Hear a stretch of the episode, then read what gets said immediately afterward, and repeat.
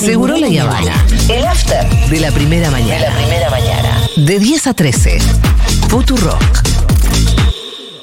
El INADI ha sido resguardo y defensa de poblaciones históricamente discriminadas en nuestro país, como pueblos originarios, afrodescendientes, comunidades árabes y judías, personas con discapacidad, migrantes, refugiados, niñeces y adolescencias, adultos mayores, género, mujeres, comunidad LGTBI, QNB+, comunidad sorda, personas gordas, personas con VIH. No hablamos por ellos, sino que estos grupos nos conforman como un organismo plural y diverso. El instituto asesoró, acompañó y promovió la creación, promulgación y reglamentación efectiva de leyes fundamentales que nos acercan a la igualdad real y que posicionan a nuestro país a la vanguardia internacional de derechos humanos. El Acuerdo Internacional de Derechos Humanos Naciones Unidas y nosotros entendemos que la discriminación es una problemática sociocultural que tiene un reproche legal, pero que cuando se comete el daño muchas veces la acción reparatoria resulta insuficiente. El INADI trabaja justamente para llegar antes, desarticular las miradas amenazantes sobre el otro, prevenir la violencia, los discursos de odio y las restricciones arbitrarias a los derechos. La prevención de la discriminación es un derecho adquirido que posibilita el ejercicio pleno de otros derechos. Si aún así a algunos les sigue resultando cara, no hay que irse muy lejos en la historia para comprobar que siempre resulta muchísimo más cara la ignorancia. Escuchábamos recién a Julia Amore, que es actriz trabajadora del INADI, militante transfeminista, em, en un fragmento de la exposición que ella dio durante el debate sobre la ley de ómnibus ahí en comisión. Porque yo no sabía esto, pero la ley ómnibus proponía la eliminación del INADI. Eh, y esto iba a salir, eh, eh, posiblemente. Bueno, Ayer se informó la eliminación del INADI, fue en el transcurso de Seguro Ley Habana y hoy queríamos profundizar un poco esto justamente en conversación con Julia. ¿Cómo está Julia? Otra Julia te saluda. Hola Julia, ¿cómo estás? ¿Qué tal? Bueno, Bien, ahí bien, escuchamos va, qué sé yo, bien. tu discurso que nos ponía un poquito la piel de gallina, porque de verdad nos pone un poco más en contexto de todas esas tareas que tenía eh, el INADI y que ahora por más que digan que el Ministerio de Justicia se va a hacer cargo, bueno, lo primero que te quiero preguntar es, ¿a vos qué te parece esa comunicación? ¿Puede el Ministerio de Justicia de repente hacerse cargo de algo que se hacía Eh, cargo no, todo un verdad- organismo descentralizado? Sí, totalmente. Y, y con la importancia de que así lo fuera, ¿no? De que así sea eh, descentralizado y lo que significa, que de paso podemos contar. Eh, pr- eh, primero que nada, gracias por el espacio. Está buenísimo que podamos hablar de esto, poder comunicar, informar y, visibilizar lo que está pasando. El INADI es descentralizado porque tiene una razón de ser, ¿no? Primero que responde a tratados internacionales, como bien decían en ese, en ese fragmento que pasaron recién. Sí. Y, y, la importancia de que sea federal y descentralizado tiene que ver justamente porque regula, de alguna manera u otra, eh, la gestión de gobierno eh, municipal, Claro. provincial y nacional también. ¿Entendés? Entonces Sí. eso, eso también es También importante. fiscaliza O sea, el propio Estado, con lo cual por eso tiene que tener una cierta distancia.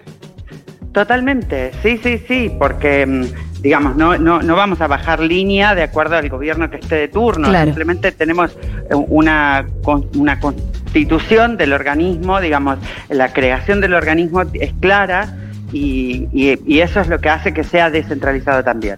Digo, eh, me escuchaba muy enojada en eso Sí. que pasaron Mm. recién y es que lo estaba eh, porque sabía que de alguna manera esto se venía, si no salía la ley ómnibus, este señor que está muy enojado con, con el INADI, que lo odia y que tiene como un capricho con cerrarlo, obviamente que lo iba a resolver de alguna manera u otra, arbitrariamente, como hace todo, y ahí estamos. No es tan fácil igual, no, no, no se puede cerrar, pero bueno, encuentra la forma, como lo han hecho en el macrismo con la ley de medios, ¿no?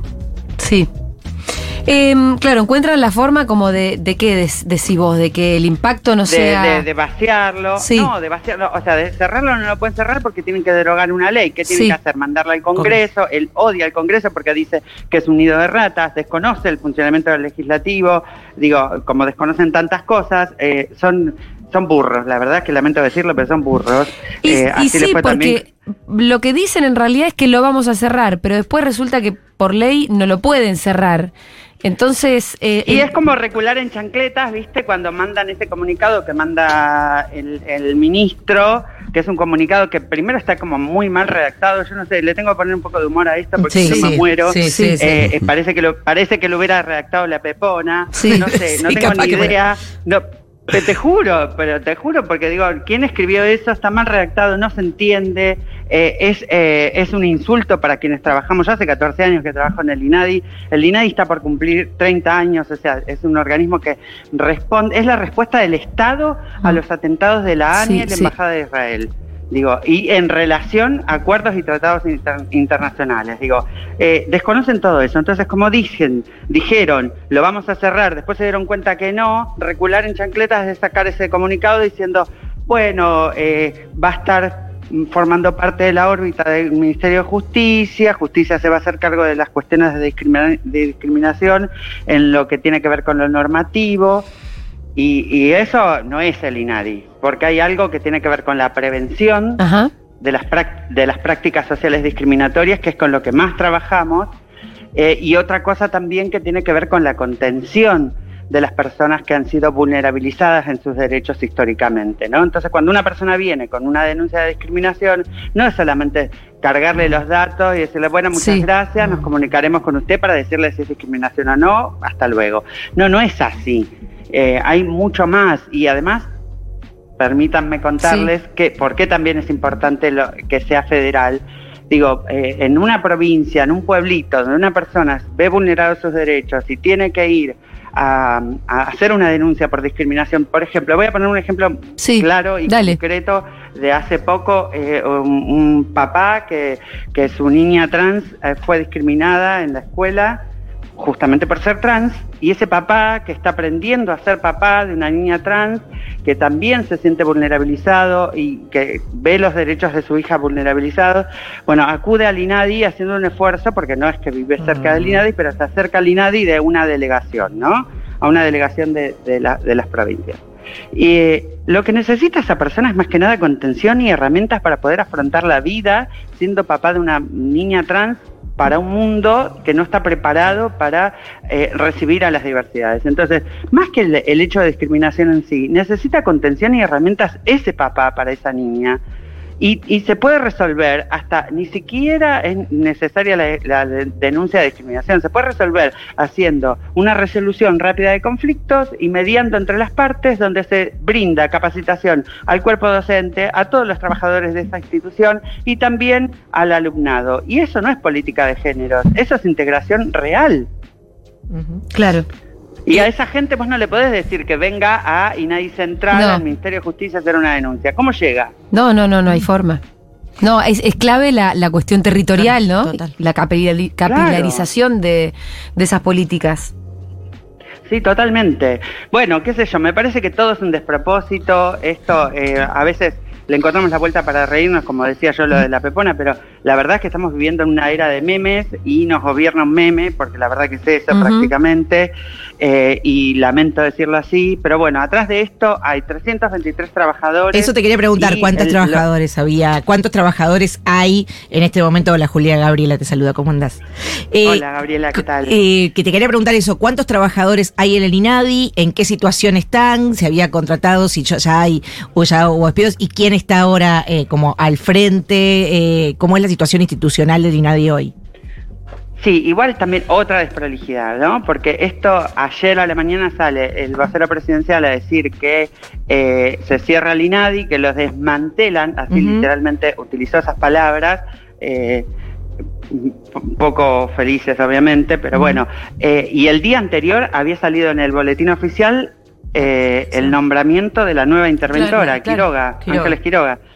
O sea, ella se enteró ayer junto con nosotros, Sí. le- los trabajadores, que eh, se desmantelaba el INADI, ¿entendés? Eh, una persona de su gestión de gobierno. Eh, somos 323 trabajadores en todo el país. No son Eh, tantos, hay además, la verdad. 400 en el país no es nada. no, creo que, Nada. no creo que el déficit baje con 320. No, no, Eh, Significa el pelo. 0,0000001% del Digo, lo, lo- lo remarco porque, porque claramente tiene más que ver más que con un recorte, con una cuestión simbólica. Y de hecho, el presidente fue el más fuerte en su discurso contra el INADI, porque fue el que dijo, es la policía del pensamiento kirchnerista.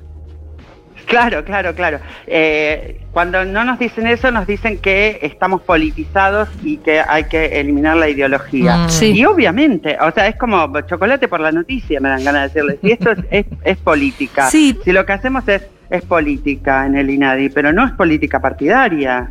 No, y además, claro que es un pensamiento político si discriminar o no discriminar, pero me parece. Hasta ahora había ciertos consensos.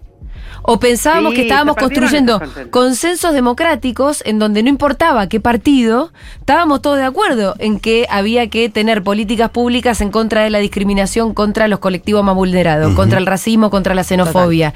Eso era un consenso de la democracia.